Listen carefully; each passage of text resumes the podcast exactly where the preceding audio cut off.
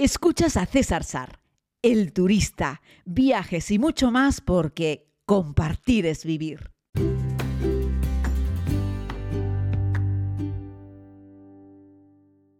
Saludos a todos y a todas, querida comunidad. Bienvenidos a este tiempo de podcast. Les hablo desde Madrid.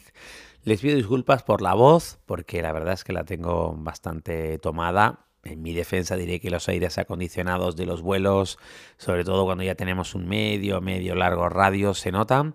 Además me va a notar también cansaditos, pero quería, como les dije en el último podcast, ando dando algunos tumbos eh, con las horas en las cuales les entrego los podcasts en función de la capacidad que tengo, el momento, el ratito que encuentro para poder ofrecerlo, pero me he propuesto hacer un podcast diario y lo estoy cumpliendo, aunque en algunas ocasiones como hoy pues ya es bastante tarde y supongo que lo escucharéis mañana, pero aquí estamos. He llegado a Madrid después de veintipico horas de viaje, treinta y pico eh, desde que salí de la cama ayer por la mañana en Zanzíbar, en el Zan Blue Beach Hotel, un sitio pequeño, coqueto, del que ya les he hablado en alguna ocasión y un día podríamos hacer un monográfico sobre este hotel de Zanzíbar, que la verdad le tengo mucho cariño, me he quedado varias veces en él y siempre lo recomiendo. No es perfecto, sin lugar a dudas, pero es un sitio fantástico.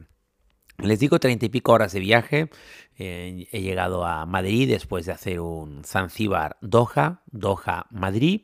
Y estoy aquí, pues nada, unas horas para ir mañana hacia Asturias a ver a mis sobrinas asturianas que hace pues un montón de tiempo, demasiado tiempo que no las veo y me apetece mucho pasar aunque sea un par de días con ellas. Luego regreso a la isla porque tengo que dar un par de conferencias y la siguiente semana de nuevo viajo. Así es que, bueno, esto es un no parar, pero en cualquier caso lo que quiero es aprovechar unos días con las pequeñas. Este podcast, pues eh, poco nuevo, hablarles si les parece un poquitito de Qatar, eh, de Qatar Air. Eh, de nuevo los aviones que te meten para hacer Tanzania Doha o Doha Tanzania son los más sencillos, los más viejos, ojo, eh, son muy buenos aviones, eh, pero ya tienen más años, están más cascadillos.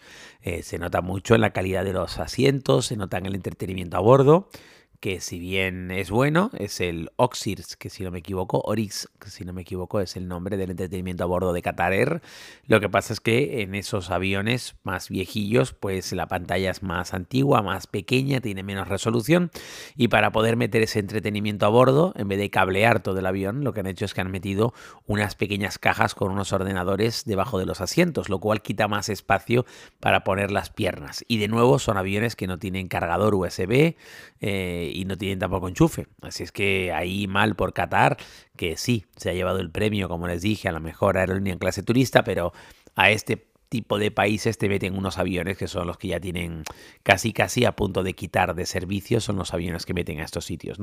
Luego en el vuelo de, Doha a Madrid, ¡buah! eso, ¿qué te voy a decir? ¿no? Un Boeing 787-900 nuevecito, con una pantalla extra grande.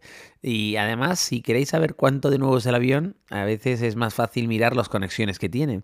Porque además de tener una pantalla extra grande, tenía eh, conexión USB, no solo la A, que es la tradicional, sino la USB-C, la chiquitita. Y ahí te indica lo nuevo que es el avión. Son de última, última generación.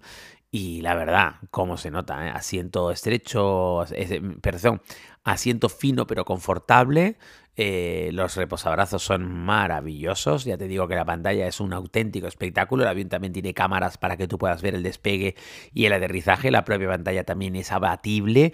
Y además me encanta porque sabéis que ya traen estas nuevas em, eh, como mesitas dobles. Dobles me refiero que hay una parte superior de la mesa que se, se abre Mm, una parte corta y ahí podrías apoyar tu teléfono o un iPad, por ejemplo, o puedes dejar cualquier cosa ahí, lo que necesites que estés usando, yo que sé, un libro, una revista, y la parte de abajo tiene el resto de la mesa tradicional, donde a su vez está dividida en dos partes, la parte corta para tener solo bebida y la parte larga completa para poner una bandeja de comida, y aún así es extensible.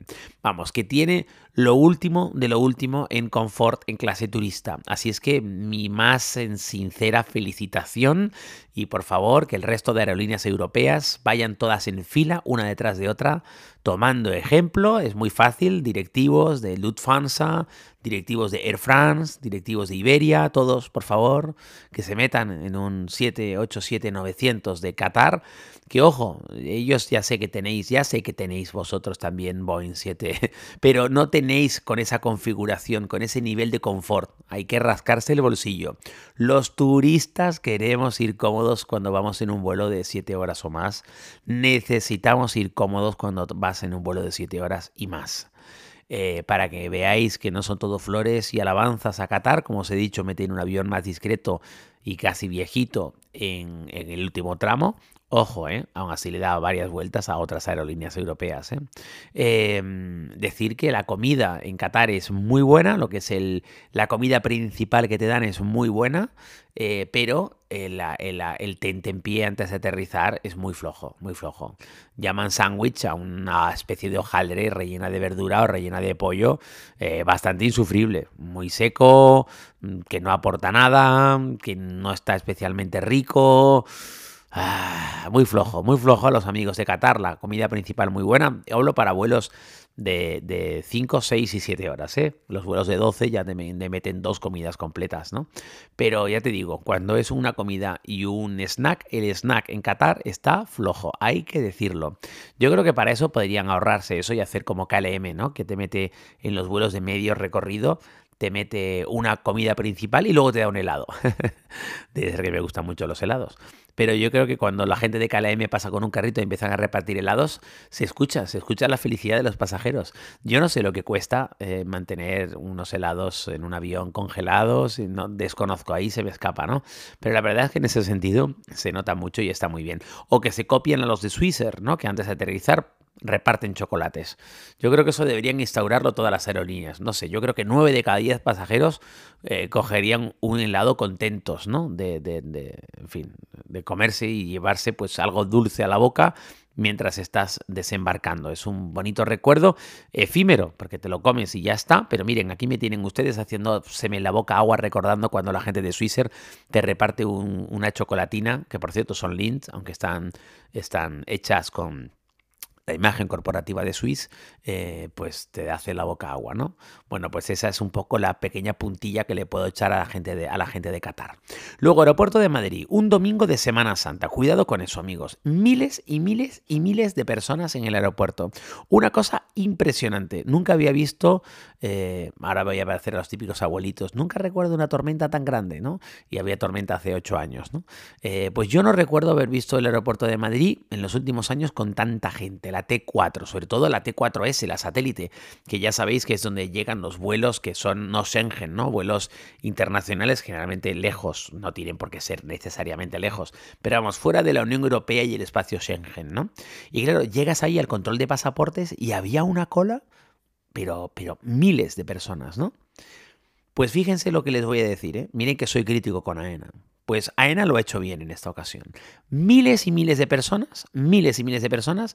Bueno, un aplauso para la Policía Nacional, porque tenían abiertas todas las cabinas, todas las cabinas y todos los sistemas electrónicos de control de pasaporte estaban funcionando, que la mitad los suele tener rotos, no, los tenían funcionando todos, había personal ayudando a la gente a pasar el control electrónico de pasaportes y además había todas las cabinas con todos los policías y las policías nacionales a tope atendiendo a la gente. Y además de muy buen rollito, todo hay que decirlo. Así es que felicidades por eso. Filtro 1, perfecto. Ahí podríamos decir, bueno, no depende de AENA, depende de la Policía Nacional. Venga, aplauso para la Policía Nacional. Seguimos. Filtro 2, el control COVID, ¿no? Ahí es donde se puede embarrar. Imagínate tú, el aeropuerto domingo de Semana Santa, el AT4S, insisto, porque cuando vienes de, Alemania, de otros sitios no te piden nada, pero si vienes de Tanzania, como es mi caso, vía Doha, te piden cosas. Pero hay que controlarlo, hay que validarlo, hay que leer ese código QR. Yo pensé, aquí la van a liar, aquí la van a liar. Pues no, oye, de nuevo había un batallón, un batallón, un montón de gente validando códigos QR de la aplicación SPTH. La pasamos en nada, en escasos minutos. Fue un espectáculo.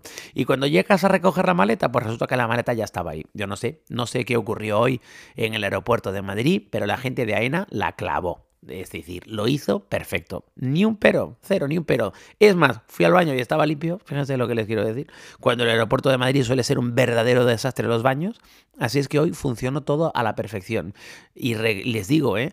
había tanta gente para coger el tren automático del de la T4S a la T principal, tanta gente que no cabían de una en el tren. Para que nos hagamos una idea, todo el que se ha subido a ese tren sabe que tiene bastante capacidad y que en general tú llegas abajo y te subes al tren. Bueno, había tanta gente que tuvimos que esperar, íbamos con el grupo, con la familia, 22 personas, tuvimos que esperar tres turnos para entrar al tren, ¿vale? Eh, y claro, el tren tiene la capacidad que tiene, ahí AENA no se las puede inventar. Pero les estoy dando este dato como referencia del volumen de pasajeros que había hoy, domingo por la tarde, en la T4S, y aún así AENA consiguió que el aeropuerto no fuese un caos. Ojo, tenían todas las papeletas para que yo hoy estuviese haciéndole un podcast diciendo que era un desastre. Pues no, para que vean y miren que yo soy crítico con AENA y, con la gestión en general del aeropuerto de Madrid. Pero miren, en este caso lo han hecho fenomenal y aquí estoy para decirlo porque yo creo que son que es de justicia de hacerlo. No me cabe la menor duda de que ellos llevan ya mucho tiempo planificando esta operación retorno y la operación salida de Semana Santa en el primer año post-COVID. Lo digo porque aunque todavía quedan retazos con este tema y todavía piden certificados, etcétera, la gente está viajando como loca, a pesar de que han subido los billetes de avión un montón por todo el tema de la crisis energética que tenemos y todo el tema derivado también del de, eh, conflicto con Ucrania que han disparado los precios de avión. Así es que nada, un abrazo muy grande querida comunidad, gracias por escuchar este podcast. Mañana, en principio, no sé si lo haré desde Madrid a primera hora o lo haré desde Asturias. Muy probablemente que lo haga desde Asturias, respirando aire puro y quién sabe si después de haberme metido entre pecho y espalda un gran palato de faves. Cuídense mucho. Feliz noche.